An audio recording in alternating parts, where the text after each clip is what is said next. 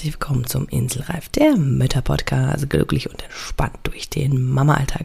Hier ist wieder deine Gastgeberin, die Glücksklaudie, und ich freue mich, dass du deine Zeit wieder mit mir teilst. Und ja, damit es natürlich nicht langweilig wird und wir einfach wieder gemeinsam eine tolle Zeit haben, habe ich einmal wieder einen ganz wunderbaren Gast an meiner Seite und es ist heute die wunderbare Dr. Daniela Galaschan. Und ja, wie du am Titel hören kannst, ist sie promovierte Wissenschaftlerin und zwar im Bereich Neurowissenschaften. Sie ist dazu noch Diplompsychologin mit ja, Spezialisierung auf klinische Kinderpsychologie, Neuropsychologie und pädagogische Psychologie. Also ich meine, da haben wir doch mal ein ganz schönes Fachwissen. Doch Daniela weiß nicht nur aus der Fachrichtung, wovon sie spricht, sondern sie ist auch selbst Dreifachmama und ja, hat so das eine oder andere auch schon selber erlebt, was für als Mama so vor Herausforderungen stellen kann, würde ich jetzt mal so behaupten. Was das genau ist, das erfährst du natürlich in der Episode. Macht das Ganze aber in Kombination super authentisch und ja, es ist viel an Tipps und Tricks für dich dabei.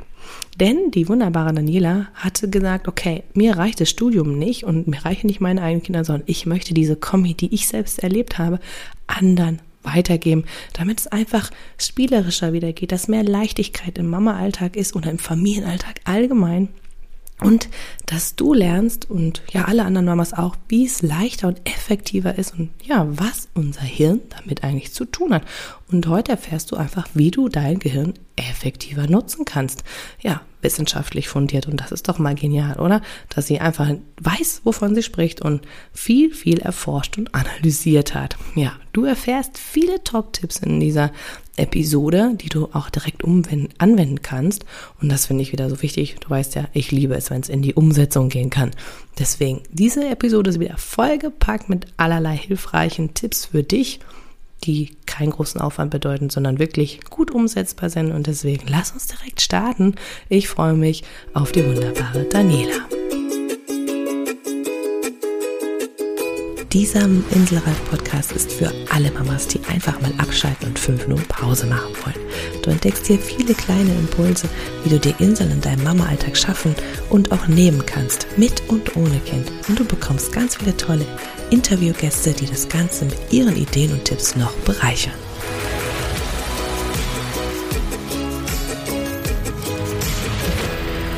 Ja, schön, dass du da bist, liebe Daniela. Und ähm, ja, ich freue mich, dass du wieder am Start bist, dass ich heute einen ganz, ganz tollen, ja, einfach auch Wissenschaftler an meiner Seite heute hier habe. Von daher erstmal herzlich willkommen. Sehr schön, dass du da bist. Ich freue mich, dass du hier die Zeit jetzt mit uns teilst. Und ich starte mit dir direkt wie mit allen anderen auch mit fünf schnellen Fragen, die du nicht kennst. Und ich bin gespannt auf deine Antwort, damit wir dich ein bisschen kennenlernen können. Ja, was eigentlich so in dir so drin steckt. Also, lass uns mal starten. Beschreib dich mal in fünf Worten. Wissbegierig, äh, empathisch, interessiert, liebevoll, neugierig. Ja. Cool, sehr schön. Was ist deine Lieblingsauszeit? Meine Lieblingsauszeit. Ähm, ich meditiere tatsächlich sehr gerne. Das ist äh, tatsächlich eine Auszeit, wo ich viel Kraft schöpfen kann. Ja. Mhm. Und machst du das eher in ähm, so einem kurzen Zeitraum oder nimmst du wirklich eine lange Zeit dafür? Es kommt drauf an. Ich meditiere auch mal eine Stunde, wenn ich die Zeit finde, aber das ist eher so maximal einmal die Woche oder so, dass ich tatsächlich die Zeit dafür finde und mir dann auch nehme. Sonst äh, 20 Minuten auch mal nur oder auch mal nur 10 Minuten, wenn es nur reinpasst. Genau. Cool. Sehr cool. Was ist deine größte Herausforderung im Mama-Alltag bisher gewesen? Wutanfälle. Ich habe tatsächlich ein sehr gefühlsintensives Kind und die kann auch oder konnte, es ist schon viel besser geworden, aber konnte auch anderthalb Stunden auf komplett hoher Intensität durchwüten, ohne eine Chance auf äh, irgendwas, äh, was helfen könnte. Und ja, das, das bringt einen an die Grenzen, wenn man da so vorstellt und sich auch denkt, boah, irgendwann muss doch mal die, die Energie auch verbrannt sein, irgendwann muss doch auch mal zu Ende sein. Äh. Ja, das äh, empfand ich als extrem herausfordernd. Wow, krass. Also einen vollsten Respekt, das dann auch zu begleiten, ist ja schon echt eine Herausforderung. Wow. Ist es auch. Und dann äh, muss man vielleicht auch mal äh, kurz tief durchatmen oder vielleicht auch mal aus dem Raum gehen und sagen, ich bin gleich wieder da, weil es ändert, also es war eh so, dass man keine Chance hatte, irgendwie sich zu nähern oder sie in den Arm zu nehmen, dann, wenn sie da so im Wutanfall ist. Aber manchmal muss man dann eben auch einfach äh, andere schützen oder Gegenstände schützen in so einem Zustand. Ne? Ja, Respekt, ja. also Respekt. Gehen wir mal aufs Konträr. Das liebst du am Mama sein am meisten tatsächlich diese innigen Momente. Die es immer wieder, diese ganz kleinen innigen Momente, die es beim ins Bett gehen gibt, zum Beispiel, wenn das Kind sagt, ich habe dich so lieb oder irgendwas. Oder die machen manchmal ja auch so ganz niedliche Sprüche, ne? So, ich bin so froh, dass ich hier bei euch bin oder ich habe mich euch ausgesucht oder sowas, ne? Sowas, solche kleinen Momente, wo das Herz aufgeht und wo man einfach Nähe miteinander hat. Ja. Super schön, ja. Das ist wirklich, das lässt das Herzchen strahlen, ne? Ja, das ist toll. Ja. ja. Was ja. ist deine größte Vision oder dein größter Traum? Mein größter Traum wäre, dass möglichst viele Eltern tatsächlich viel über sowohl sich selbst, also wie ihr Gehirn funktioniert, wie ihre Psyche funktioniert, äh, als auch über Gehirn und Psyche der Kinder erfahren können, weil ich glaube, dass man dann sowohl sich selbst als auch das Gegenüber viel besser verstehen kann und dann einfach das Zusammenleben viel einfacher wird, nicht im Sinne von, es läuft dann alles ohne Konflikte ab, aber man kann einfach Konflikte dann auch anders bewerten und kann aus denen Lernmöglichkeiten machen. Und ich denke, dass es uns allen der ganzen Welt helfen würde, wenn wir auf so einen wertschätzenden, liebevollen Umgang miteinander kommen könnten. Und wenn unsere Kinder das lernen eben, wenn unsere Kinder lernen, dass es kein Angriff ist, wenn jemand anders eine andere Meinung hat, sondern dass es okay ist, dass man miteinander diskutieren kann und deswegen nicht in seinem Ich bedroht ist. Und das ist was, was die wirklich als Gesprächskultur von uns zu Hause lernen können. Also wo wir Eltern gefragt sind, eben ihnen das mitzugeben. Ja. Super cool. Das ist eine tolle Vision. Ich finde das sehr mhm. schön. Gerade auch jetzt in den Zeiten von Corona kann man nicht mehr als das brauchen, finde ich. Da geht es ja sehr viel auch mittlerweile nur noch um Streiten und alles Mögliche. Ne? Und Meinungen, verschiedene Meinungen werden auch selbst öffentlich ja nicht mehr toleriert. Also das ist ja ein Riesenthema. Von ja. daher finde ich das toll, dass du darauf eingehst. Und es passt ja auch zu deinem, du hast ja auch etwas quasi daraus ähm, kreiert, nenne ich es jetzt mal. Du hast selber etwas gegründet, du bist Gründer von Liebe und Hirn und ich finde, das passt ja einfach so schön. Ja, Hirn und Liebe, ich meine, das ist doch ein genial, weil du ja auch einfach aus diesem Bereich kommst. Ne? Als Psychologin, als Neurowissenschaftlerin kennst du dich wirklich aus. Und ähm, ja, wieso? Erzähl noch mal so ganz kurz so ein bisschen, wie hast du denn da gesagt, jetzt muss ich da mal rausgehen? Ich, also deine Vision hast du ja ein bisschen erzählt, aber wieso mache ich jetzt, ich gründe das jetzt und was will ich da jetzt tun? Was, warum hast du das gemacht? Also im Grunde sind die, die Grundursache ist im Grunde die, die strukturellen Probleme an der Uni. Also eigentlich bin ich ja, ich habe tatsächlich mit zwölf Jahren schon gesagt, ich interessiere mich für Hirnforschung, weil mich das Gehirn sehr interessiert hat. Meine Schwester hat Epilepsie. Das heißt, hm. ich habe beobachten können, was passiert, wie quasi alles ausfällt, wenn im Gehirn was schief läuft und habe damals als Kind gesagt, boah, das will ich erforschen, sowas soll nicht passieren, ich möchte gucken, was man machen kann, damit das Gehirn ordentlich funktioniert. Und genau, das war die Grundmotivation. Ich dachte ursprünglich, dafür müsste man Medizin studieren und habe dann eine Beratung bei der Arbeitsagentur gehabt nach dem Abi und dann haben die gesagt, nee, also wenn Sie auch am gesunden Gehirn forschen wollen, dann müssten Sie Psychologie machen. Dann habe ich gedacht, oh, das ist ja super spannend. Das ist nämlich ja viel lieber als Medizin, weil jetzt zum Beispiel der Knochen im Fuß hätte mich jetzt nicht so interessiert, weil ich ja schon sehr sehr spezifisch auf Gehirn äh, vom Interesse her ausgerichtet war. Also habe ich gedacht, okay, dann ist Psychologie super, habe Psychologie studiert und äh, dann tatsächlich auch mich im Hauptstudium, also ich habe noch auf Diplom studiert, mich dann nach dem Vordiplom auch auf Neuropsychologie mit spezialisiert und bin dann im Grunde an der Uni hängen geblieben, habe dort eine, eine neurowissenschaftliche Doktorarbeit gemacht. Das heißt, ich konnte mit EEG und Kernspin erforschen, was im Gehirn passiert, wenn jemand sich was merkt und aufmerksam ist. Also wirklich Grundlagenforschung, aber fand ich super spannend. Hätte ich auch gerne weiter gemacht. Nur die Bedingungen in der Wissenschaft sind so, dass es im Grunde keine unbefristeten Stellen gibt. Und damit habe ich erst lange gehadert und gedacht, jetzt, ne, wenn man eine Professur anstrebt, dann, dann forscht man ja auch nicht mehr. Dann verwaltest du im Grunde. Das ist eigentlich auch nicht mehr das, was ich wollte. Das heißt, ich hatte so ein bisschen den Eindruck, als ob ich auf dem falschen Weg zu etwas hin bin, wo ich in Tätigkeiten nachher sitze, die gar nicht die sind, die ich machen möchte. Und dann habe ich überlegt, was würde ich denn gerne machen? und habe gedacht, dass diese Kombi, da hatte ich ja dann auch äh, meine drei Kinder schon und äh, habe gedacht, dass genau diese Kombi aus dem psychologischen und dem neurowissenschaftlichen Wissen gerade Eltern super viel helfen kann. Habe selbst auch äh, viel gelesen in Richtung bedürfnisorientierte Literatur und habe hab natürlich dann auch die Zusammenhänge gesehen mit äh, dem ganzen Wissen, das ich mitgebracht habe aus Psychologie und aus den Neurowissenschaften.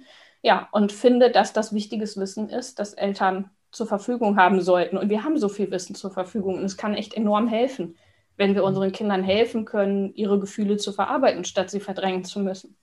Ja, das genau. ist total cool. Ich finde es schön einfach, dass man auch mal merkt, ey, du hast die Ahnung, du hast ganz lange geforscht und das ist nicht so, ich sag mal, 0815 dahergelaber, sondern du weißt es wirklich und das finde ich, ja, gibt's ja Menschen, die einfach irgendwas erzählen ja. und von daher finde ich es immer toll, wenn da auch ein bisschen Wissen hintersteckt, ähm, auch Erfahrungswerte, ne, und auch wirklich, ey, Kernspind, das ist ja auch nichts, was man jetzt veräppeln könnte, sondern das passiert und zeigt uns was an und das finde ich total spannend. Ja. Jetzt hast du ja ganz viele Erkenntnisse gewonnen, für dich natürlich, aber auch also in der Wissenschaft, aber auch mit deinen Kindern. Ähm, ähm, du hast auch erzählt, deine Tochter ist ziemlich gefühlsstark gewesen und hat dich echt sehr gefordert. Konntest du in diesen Momenten dein Wissen, was du hast von der Erfahrung vorher, für dich dann nutzen? Oder war es manchmal auch, dass du gesagt hast, boah, besser hätte ich es jetzt nicht gewusst? Also wie war das so für dich der Umgang damit? Also in, in so einem Moment selbst, wenn äh, kommt es darauf an, wie gut man überhaupt noch Zugriff hat auf seine äh, verschiedenen äh, Hirnbereiche, sage ich jetzt mal. Also wenn, wenn man natürlich dann selbst anfängt, sich angegriffen zu fühlen und denkt, boah, ich muss jetzt hier mal aufhören damit und äh, die eigene Wut hochkocht, dann hast du keine Chance mehr, dann hast du keinen Zugriff mehr auf Plandenken, Problemlösen, auf diese ganzen Areale, die hier vorne hinter der Stirn liegen, präfrontaler Kortex, wie eben diese höheren kognitiven Funktionen machen, dann hast du keine Chance mehr. Die, die äh, sind dann einfach überstimmt durch die gefühlsverarbeitenden Areale, die eben einfach hochgeregelt sind. Was evolutionär ja auch völlig Sinn macht, wenn ich in einem Moment bin, wo ich eine Bedrohung habe, dann kann ich keine kreativen Lösungen mehr suchen, sondern muss schnell reagiert werden. Dann wird nicht mehr geplant und, und äh, Probleme gelöst, sondern da muss der Körper einfach schnell reagieren und geht in äh, Kämpfen, fliehen oder erstarren, um eben einen zu schützen. Und das Problem ist, dass unser Gehirn so eben immer noch anspringt auch. Ich wusste dann wenigstens, was dann in solchen Momenten mit dem Gehirn passiert und weiß, wenn ich einfach innehalte und kurz tief durchatme, kriege ich die Chance, wieder auf die anderen Hirnbereiche auch zuzugreifen. Das ist so, so einfach ist es. Das kommt immer so einfach daher, dass man sagt, innehalten und tief durchatmen. Und es ist auch nicht leicht. Das weiß mhm. jeder, ne? Der ja. Tipp ist, wirkt so abgedroschen und einfach, ist in dem Moment aber nicht leicht. Aber man kann das tatsächlich üben und man kann das immer früher selbst merken. Hu, da fängt an, dieses Gefühl hochzukriechen. Okay, ich atme jetzt tief durch, damit es eben nicht diese Hirnbereiche nicht die Kontrolle übernehmen. Das heißt, ja, ich denke schon, dass das Wissen mir hilft, aber das Wissen alleine hilft nicht. Man muss es auch praktizieren, man muss es auch eben anwenden im Alltag. Und zum Glück gibt, gibt es auch ganz viele verschiedene Techniken, wo man den ganzen Körper mit einbeziehen kann. Mhm. Also ich ähm, liebe das ja, den Körper mit einzubeziehen. Ich finde das auch mal so grenzgenial zu sehen, wie schnell manche Dinge auch einfach gehen und man sagt, ja. oh, jetzt bin ich ja wieder im Körper drin und hoppla, was ist da denn jetzt passiert? Und ich finde das total toll. Also ich liebe das in meiner Arbeit auch. Was ist so für dich so, ich sag mal, vielleicht ein oder zwei Top-Tipps, dass du sagst, so kann ich als Mutter mein Gehirn einfach effektiver nutzen, dass ich halt nicht in diese extremen, wie du es gerade auch beschrieben hast, diese Situation komme, sondern dass ich vorher was tun kann. Also was sind so deine Top-Tipps? Also äh, Top-Tipp da für, für solche Situationen ist tatsächlich, dass man echt übt, innezuhalten, sich Stopp zu sagen äh, und das auch bewusst zu tun. Und grundsätzlich ein Tipp, den man anwenden kann, ist, wenn man sich so einen, einen kurzen Spruch oder ein Wort wie okay oder so ist es oder mhm. vielleicht auch einfach nur Danke sagt mhm. und sich einfach schlicht angewöhnt, in Situationen, wenn, wenn Herausforderungen kommen, dieses Wort zu sagen erstmal. Dann hat man eine kurze Pause und wenn du Danke zum Beispiel gesagt hast, was ja an sich eine, eine positive Wirkung hat äh, auf uns, dann hast du danach die Möglichkeit zu wählen, wie du reagieren möchtest. Und mhm. man kann, das kann eben auch automatisieren, wenn man es übt. Mhm. Dass man dann einfach, wenn irgendwas kommt, erstmal sagt, danke. Okay, ne? so nach dem Motto, das hat mir das Leben jetzt gerade so gegeben jetzt gucke ich mal, was ich daraus mache, weil die Entscheidung, die Entscheidungsmöglichkeit haben wir immer, auch wenn es für uns manchmal nicht so aussieht und wir uns ausgeliefert fühlen.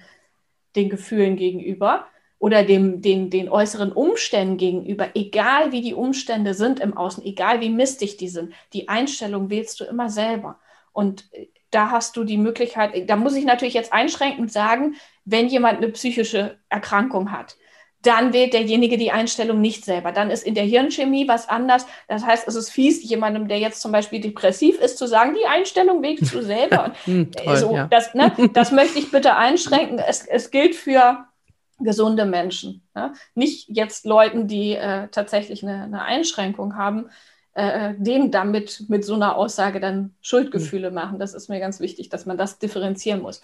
Aber an sich, wir psychisch gesunden Menschen wählen die Einstellung selber und können tatsächlich in jedem Moment auch selbst entscheiden, ist die Einstellung gerade hilfreich, die ich habe und möchte ich die verändern. Mhm. Und das kann das, einen riesen Unterschied machen. Ja, das ist spannend. Also schön auch, dass du den Disclaimer da noch reinhaust mit dem psychischen Menschen. Das ist wirklich, wirklich in Depressionen, da sagst du, sagst du wirklich nichts mehr und denkst, toll, ich brauche was anderes. Aber ich finde es ähm, auch gut, irgendwie zu hören, es ist eine Möglichkeit und ich kann wie alles andere üben, üben, üben. Und es ist halt, ja, eine Entscheidung. Das macht es manchmal wahrscheinlich auch so schwierig, weil wir gern auch mal die Verantwortung abgeben. Ne? Also es ist ja manchmal auch leichter ja. zu sagen, oh, ich arme, äh, ne, so.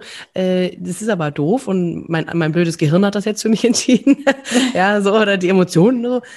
Ist natürlich auch manchmal leichter. Es ist auch okay. Ich finde, Klar. das darf man auch mal zulassen. Klar, darf, es, man, ne? darf man auch. Ja, und, und, es, ist, es geht ja auch gar nicht darum, nur immer zu versuchen, in positive Emotionen zu kommen. Es geht ja darum, einfach rechtzeitig zu merken, wenn ein unangenehmes Gefühl hochkommt und dann zu gucken, okay, warum fühle ich das denn jetzt gerade und was, was brauche ich gerade? Dahinter steckt ja dann meistens doch ein Bedürfnis oder irgendetwas, was einen geärgert hat. Und wenn man das kurz gedanklich auflösen kann und sagen kann, okay, das, dieses, dieses kleine unangenehme Gefühl kommt wegen dieser blöden Bemerkung, die die Frau gerade über mein Kind beim Einkaufen gemacht hat. Dann weiß ich, okay, daher kommt und kann bewusst sagen, weißt du was, das ist die Frau, die hat ihr Leben, wir leben unser Leben und kannst das loslassen. Und schwupp ist dieses kleine Gefühl weg. Wenn du aber über den Tag gehst und solche mhm. Gefühle sich immer aufsummieren, dann bist du diejenige, die abends, wenn beim Abendbrottisch irgendwas nicht so läuft, wie es sollte, plötzlich rummeckert und sich wundert, warum schreie ich denn die Kinder so an? Es war doch gar kein großer Anlass, weil einfach sich so viel aufgestaut hat. Und das mhm. können wir üben, das über den Tag hinweg immer wieder abzubauen und in uns reinzuhören, um eben nichts sich aufstauen zu lassen über den Tag hinweg. Sehr schön. Das macht auch wirklich einfach wieder ein bewussteres Erleben auch eigentlich, ein bewussteres Miteinander mit dem Kind, mit dem Partner, mit sich selber vor allen Dingen auch, ne, sich bewusst wahrzunehmen, was mache ich eigentlich so den lieben langen Tag so, ne, und dann sich nicht zu wundern, wie du sagst am Abend so, okay. Ähm, also ich selber bin ja auch Ergo, das heißt, ich habe natürlich auch meine Erfahrungen gemacht mit äh, mhm. Menschen im traumatherapeutischen Bereich, in der Psychosomatik, das heißt, ich kenne auch diese Gehirn äh, Themen. Nicht so intensiv natürlich wie du, ich habe sie nicht erforscht, aber ich habe mich damit auch beschäftigt, sehr stark.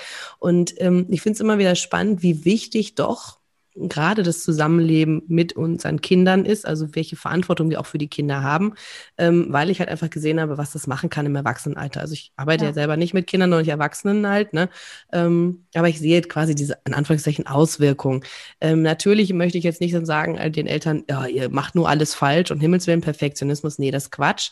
Aber es gibt ja eine gewisse Grundeinstellung, die hilfreich ist, um Kinder gut zu begleiten. Und ich finde es toll, dass du jetzt da bist, weil du ja natürlich das auf einer ganz anderen Ebene einfach auch nochmal so betrachten kannst.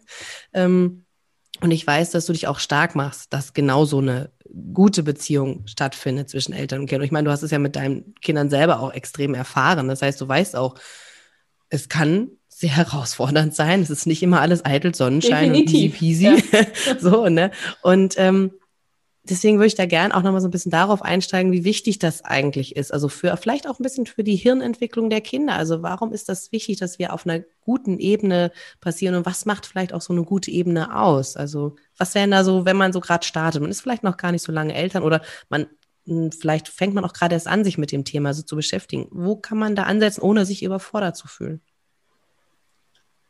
Indem man versucht, das Kind möglichst einfach so zu sehen, wie es ist weil tatsächlich viele von uns haben das erlebt, dass wir in der Kindheit nicht richtig gesehen wurden, so wie wir sind, sondern dass in uns quasi das gesehen wurde, was die Eltern sich gewünscht haben. Und das verbreitete Modell, der verbreitete Wunsch war damals brave Kinder, die schön das machen, was man sagt, ne? die gehorchen, die ähm, ja eben mitmachen, wenn die Eltern was sagen. So, aber wen wollen wir aufziehen? Wir möchten doch eigentlich Kinder begleiten, die selbstständig sind, die eigenständig denken können, die eine eigene Meinung haben, die sich ausdrücken können in ihrem ganzen Sein, die nicht sich an irgendetwas einfach nur anpassen und etwas nachmachen, etwas einfach nur mitmachen, bloß weil es jemand sagt. Dann müssen wir ihnen auch die Chance geben, das zu entwickeln in ihrer Kindheit.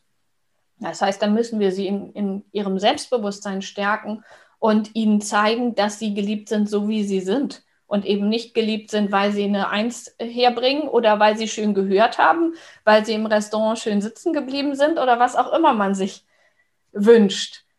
Ähm, das heißt, genau, dass wir versuchen, ihnen wirklich zu zeigen, dass wir sie so lieben, wie sie sind. Aber keine Sorge, auch hier wieder sich nicht verrückt machen. Man kann ein Kind nicht von morgens bis abends durch auf 100% Level lieben. Es ist einfach so. Man ärgert sich, man reagiert drauf, wenn das Kind ähm, irgendwas macht und das ist okay. Das heißt, man jetzt nicht sich selbst nochmal Schuldgefühle machen. Oh Gott, ich war wirklich enttäuscht über die fünf oder ich war wirklich enttäuscht, weil das Kind sich äh, total eingesaut hat oder was auch immer. Das ist okay, aber das ist dein Gefühl. Und dein Gefühl ist davon unabhängig, weil, wie das Kind ist, sozusagen. Da musst du lernen, mit deinem Gefühl umzugehen um eben nicht dem Kind zu zeigen, quasi, ich finde dich jetzt blöd, wenn du das und das machst, weil das ist ja eigentlich nicht das, was wir wollen. Und wenn man so aufwächst, dass man weiß, man ist grundsätzlich willkommen, man ist grundsätzlich geliebt, dann fühlt man sich sicher. Und wer sich sicher fühlt, wenn, wenn das Gehirn sich sicher fühlt, hat es die Möglichkeit, nach draußen zu gehen und zu explorieren und die Umwelt sich anzuschauen, ganz viel Neues zu lernen. Wer Angst hat, ob er was richtig macht, ob er richtig ist, ob er geliebt wird. Gerade für Kinder ist ähm, Liebesentzug ja tödlich. Einfach je kleiner sie sind. Die können alleine ohne uns nicht zurechtkommen. Deswegen haben sie ein sehr starkes Bindungsbedürfnis. Und deswegen ist es auch so, dass auch misshandelte Kinder sehr stark an ihren sogar misshandelnden Elternteilen hängen, weil es für sie einfach überlebensnotwendig ist, diese Eltern an sich zu binden. Und ähm, genau. Das heißt, da ähm, ist dieses starke Bindungs Bindungsbedürfnis auf jeden Fall da. Und ja, dann einfach auf die Kinder eingehen, sie anschauen, schauen, wie wunder, also wenn man sich wirklich hinsetzt und ganz in Ruhe schaut, was für ein wunderbares Wesen man da vor sich hat, dann die, dieses Gefühl einfach zulassen. Immer mal wieder am Tag sich vielleicht die Zeit nehmen und, und gucken, was man da Wunderbares vor sich hat und dann kommt die Beziehung auch. Mhm. Dann geht man ja auch entsprechend auf das Kind ein. Und wie und gesagt, man muss das nicht den kompletten Tag immer auf Krampf durchhalten und sich Schuldgefühle machen, wenn man mal anders fühlt, sondern einfach, es, es geht um die Richtung, in die es geht. Mhm. Und hat das Ganze dann jetzt einfach auch aus wissenschaftlicher Betrachtung, jetzt hat das dann auch Auswirkungen quasi wirklich auf die, ich sag mal, Entfaltung des Gehirns? Also verändert sich das dann in, in der Darstellung oder macht das keinen Einfluss? Also das interessiert mich jetzt einfach mal wirklich aus neurowissenschaftlicher Sicht. Also kann man Gehirnveränderungen feststellen? Also es ist so, dass man tatsächlich, es ist natürlich sehr schwierig, sowas, man kann da keine richtigen Studien und Kontrollgruppen machen. Normalerweise würde man ja gleiche Kinder nehmen und die matchen und dann den einen Eltern sagen, verhalte dich mal so und den anderen verhalte dich mal so. Das kann man natürlich Gut, ja. nicht machen, ja. Das heißt, mhm. Äh, so richtig kontrollierte Studien kann es in dieser Richtung nicht geben. Aber was man zum Beispiel weiß, ist, dass Kinder, die vernachlässigt werden, hm. also auf die eben nicht geachtet wird, die kein richtiges Gegenüber haben, das sie wahrnimmt, das sich mit ihnen austauscht, ähm, dass die tatsächlich Veränderungen im Gehirn haben und dass sich das auch darauf auswirkt, wenn ein Kind sehr klein ist und seine Bedürfnisse öfter nicht erfüllt werden. Also wenn das Kind zum Beispiel jetzt oft schreien gelassen wird und man sich nicht drum kümmert, dann sind die Kinder irgendwann ruhig und schreien eben nicht mehr, aber die sind nicht ruhig, weil sie brav sind, sondern die sind ruhig, weil sie gelernt haben, es hilft mir niemand.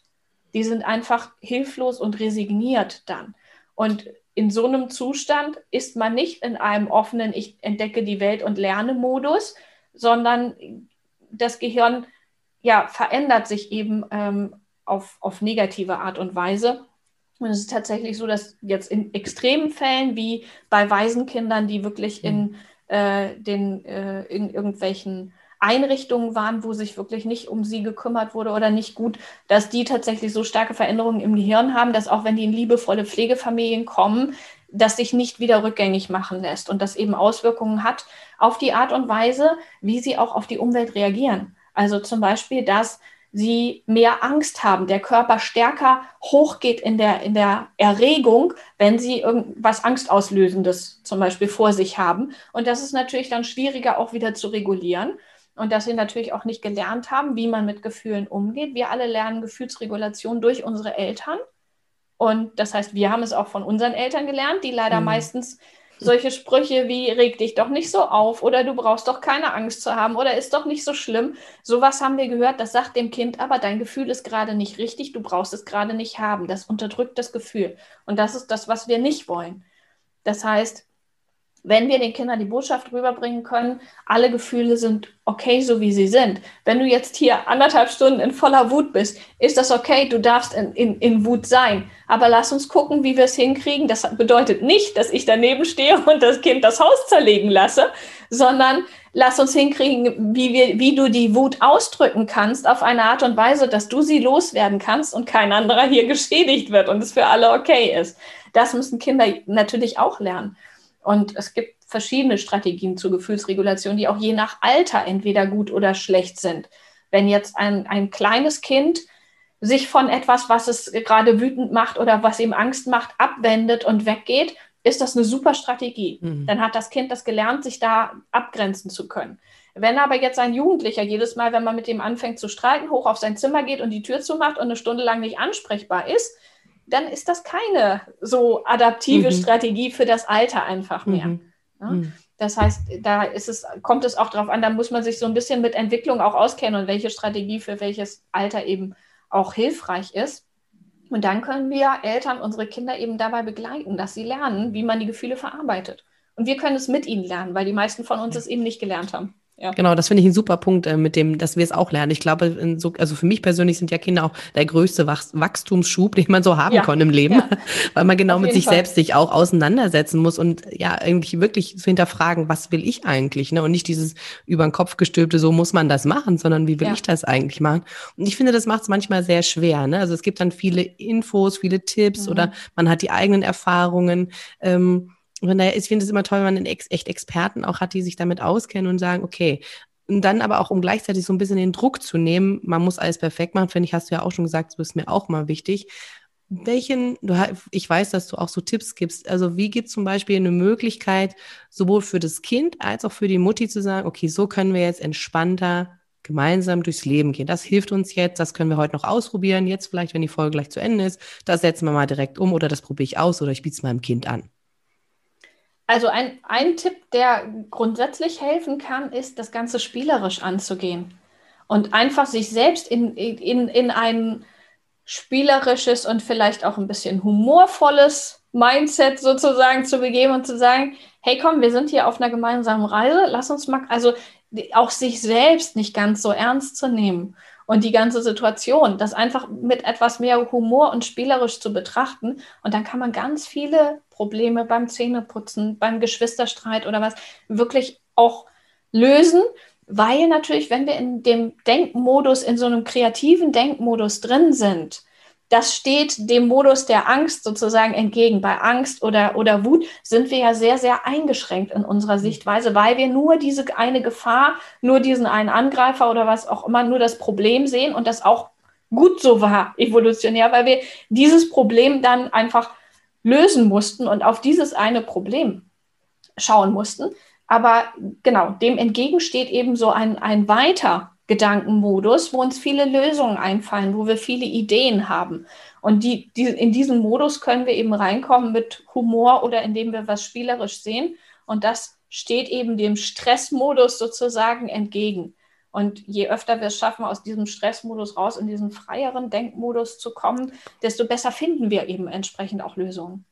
Also das eigene innere Kind so ein bisschen auch wieder spielen zu lassen. Das ist ja gerade viele mhm. Erwachsene sind ja dann auch sehr starr und das muss so und habe ich so gelernt, ich muss mich ruhig verhalten. Also von daher, wir dürfen also auch ein bisschen mehr Quatsch machen. Ja, so verstehe genau. ich das richtig, ne? Genau, ja, ich, ich habe da, ich habe aktuell da so einen Fünf-Tageskurs zur Gelassenheit. Mhm. Ich äh, habe auch eine Ausbildung gemacht als Freispielcoach mhm. und da integriert man das Spiel tatsächlich ins Leben. Und das sind so ganz kleine Anregungen von drei bis sechs Minuten am Tag. Cool mhm. durch die man tatsächlich einfach spielerischer durch den Tag gehen kann. Das ist also ja klasse. allein so kleine Anregungen können echt richtig viel ausmachen und ja, uns zu einer anderen Perspektive verhelfen, die wir dann Ja. eben mit durch den Tag nehmen können und die schlussendlich der ganzen Familie zugutekommt. Wenn du schaffst, in so eine spielerische Perspektive reinzukommen, dann greifen die anderen Familienmitglieder das en- entsprechend auch auf, dann fallen euch allen bessere Lösungen ein. Ne? Und ja, Mhm. also Hast du einmal kurz eine kleine Idee, wie das aussehen könnte? Ähm, eine kleine Idee.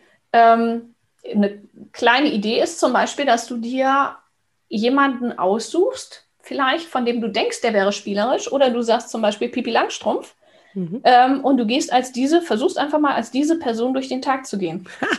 Sehr lustig.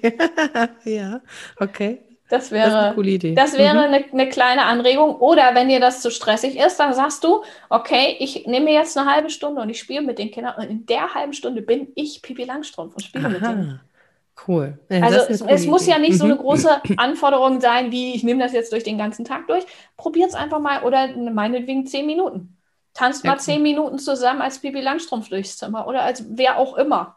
Ja, Kinder cool. können sich ja auch aussuchen, wer sie sein wollen. Es ist Mhm. tatsächlich auch so, es gibt den sogenannten Batman-Effekt, heißt der, das ist wissenschaftlich untersucht, Mhm. dass wenn wir uns gedanklich in andere Reihen versetzen, in andere Personen zum Beispiel, also in der Studie sollten die Kinder sich zum Beispiel aussuchen, ob sie Superman oder Rapunzel oder was auch immer. Ich habe mich gefragt, warum die Rapunzel genommen haben, aber vielleicht ist Rapunzel so eine Art Superheld weiß. bei denen. ähm, ist eine amerikanische Studie gewesen. Ähm, und dann war es tatsächlich so, die Kinder sollten eine anstrengende Aufgabe machen und durften aber auch an irgendeinem Tablet Spiele machen. Und die, also die mussten sich sozusagen entscheiden, die sollten aber schon diese anstrengende Aufgabe, andere, diese andere anstrengende Aufgabe auch machen eigentlich.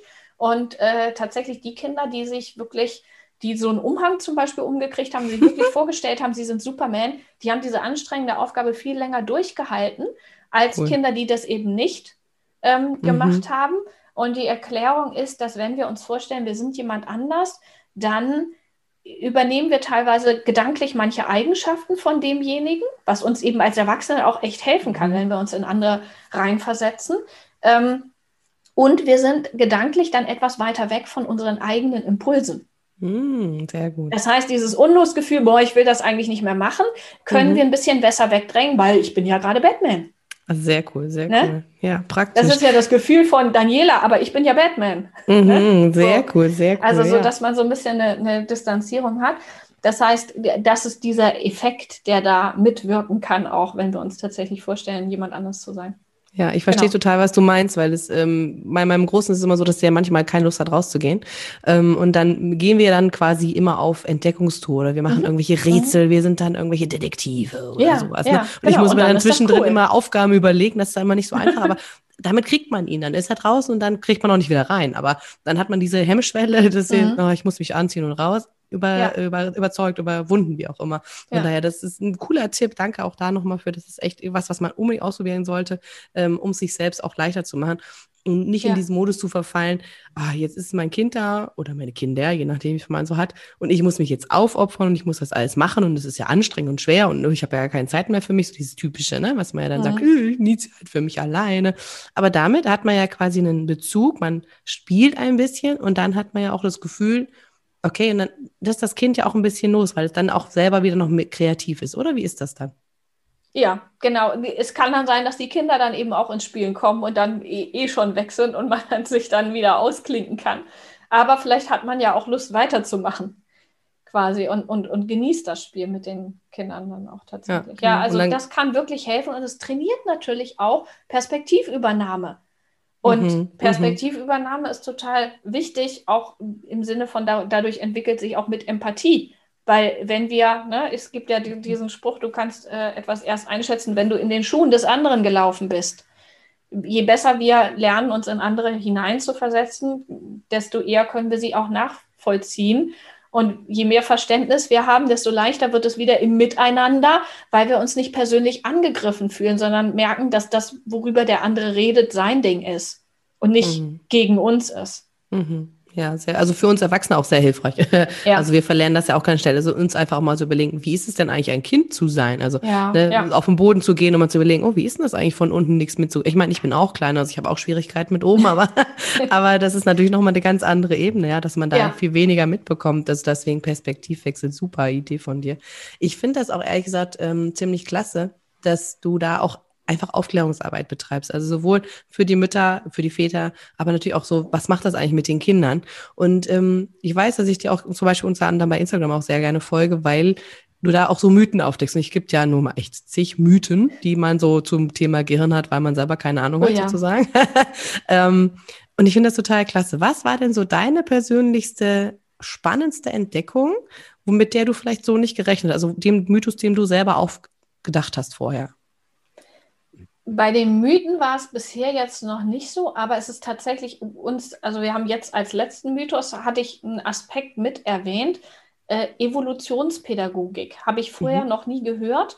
Äh, wir hatten davor einen Mythos, wo es um Überkreuzbewegungen gab und dann hat tatsächlich eine ähm, meiner Followerinnen mich angeschrieben, hat gesagt, ja, aber heißt das denn jetzt, dass Evolutionspädagogik auch Quatsch ist? Und ich musste erstmal gucken, was das überhaupt ist.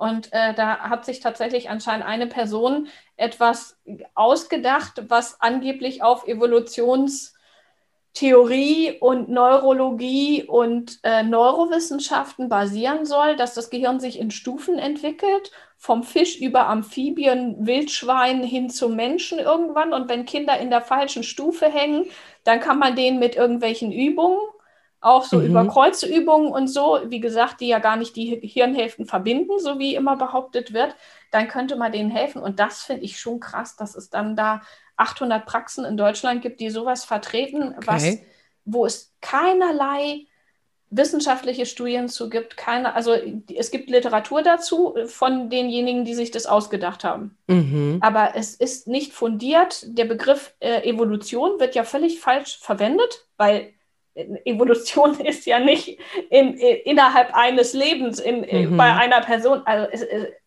das, das hat mich wirklich geschockt, dass sich Einzelpersonen einfach irgendwas ausdenken können, mhm. das propagieren können, ähm, es, da eine Ausbildung machen und Leute dafür Geld zahlen. Also wie gesagt, diese Frau hat gesagt, ja, ihrem Kind hat es auch nicht geholfen. Ach ja, na, immerhin. Dann hat man ja. ja. auch gesehen, dass es nichts bringt dann. Aber spannend. Also es ist sehr interessant, dass doch auch gerade so in diesen Themen, Hirnthemen, so ja, viel auch erzählt wird. Ja. Neurowissenschaftliche Erkenntnisse.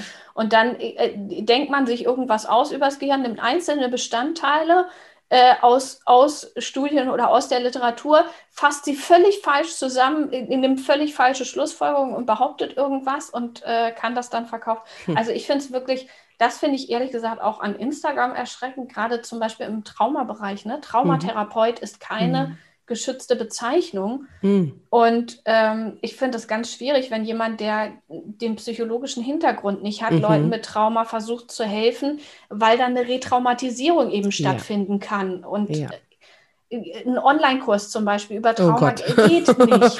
um geht Himmels Willen, nein. Man, nein, braucht nein. Eine, ne, man braucht da eine richtige Begleitung und deswegen, ja. äh, da hoffe ich, falls hier jemand zugehört, hört, der irgendwie äh, denkt, dass er ein Trauma haben könnte, bitte wirklich in qualifizierte Hände zu Psychologen, zu Psychiatern ähm, ja. die das wirklich viele, viele Jahre lang studiert haben und die da nicht eine drei Wochen Coaching-Ausbildung gemacht mhm. haben und mhm. dann äh, ja. irgendwas anbieten. Ne? So, ja. Das geht auch wirklich gar nicht. Also das muss ich auf meiner Seite sagen, das geht auf jeden Fall gar nicht. Und da braucht man professionelle Hilfe und ja. vor allem jemand, der einen auch auffängt, wenn es schwierig wird. Eben. Und ich meine, das ist einfach so, wenn ne, so ein Kurs, dann äh, ist man allein gelassen. Da ist keiner, ja. der einen an die Hand nimmt. Das geht gar nicht. Also da braucht man jemanden. Es kann sehr schwierig werden in diesen Phasen. Von daher, da darf man nicht alleine durch. Aber ich finde es genau. super klasse, dass wir jetzt hier über so ganz viele Themen des Hirns gesprochen haben. Ich könnte da ja auch Stunden drüber reden, weil mich fasziniert Hirn super. also ich finde das auch genial. ich finde da echt wirklich so faszinierend. Ne? Es ja. ist so faszinierend, das ganze Ding. Also deswegen erstmal cool. Aber wir müssen ein bisschen auf die Zeit gucken, weil sonst können ja. die Muttis hier nicht irgendwann nicht mehr zuhören. Ja, kann Und ich verstehen. Ich möchte gerne deine ganze Arbeit verlinke ich alles in den Shownotes, wo man dich findet bei Instagram, deine Angebote, Super. deine Therapies, und alles, was man so findet weil man kann nicht genug darüber wissen. Und wenn es den Alltag mit für uns Muddis und natürlich auch mit den Kindern erleichtert, also bitte go for it. Ich finde das super. Ich mag gerne das Ganze beenden, wie ich so immer gerne beende. stell dir einfach mal vor, du hast einen Riesenplatz, ein Riesenplakat in Berlin, an einem Riesenplatz, was ich Alexanderplatz oder von mir ist auch am Reichstag, wo auch immer, am Reichstag, also im Regierungsbereich. Ähm, guck einfach mal, du hast eine ganz riesen Leinwand und da sehen ganz viele Millionen Menschen deinen Beitrag und du hast die Möglichkeit, eine Woche lang kannst du da einen Spruch, ein Slogan, einen Wert, was auch immer präsentieren. Was wäre das für dich? Ähm, was würdest du den Menschen gerne mitgeben? Ich glaube, ich würde ganz einfach, liebt euch selbst und andere. Oh, Weil ich glaube, ich glaube wirklich, die, die, die Basis, auf die es zurückkommt, ist, wenn man sich selbst wirklich liebt und wenn man es schafft, andere oder, oder vielleicht noch besser, seht euch selbst und andere aus liebenden Augen, sowas. Schön. Ähm, weil ich glaube, wenn man das schafft, das aus der Perspektive der Liebe zu sehen, dann lässt sich doch im Grunde alles aufklären und dann lässt, dann lässt sich so viel lösen und ja. Richtig cool. Den lassen wir gern so stehen. Ich mag auch diese Schwingung, die da mitkommt. Also da kommt ja eine ganz tolle Energie mit rüber und die lasse ich gerne so stehen. Und ich danke dir von Herzen, dass du uns hier sehr viel aufgeklärt hast über diese ganzen neurowissenschaftlichen Erkenntnisse und so weiter. Vielen Dank für deine Zeit und vielen Dank euch lieben Hörern. Ihr findet, wenn ihr mehr von Daniela wissen wollt, alles in den Shownotes. Vielen herzlichen Dank und euch eine wunderschöne Zeit. Sehr, sehr gerne. Vielen Dank, dass ich da sein konnte. Tschüss.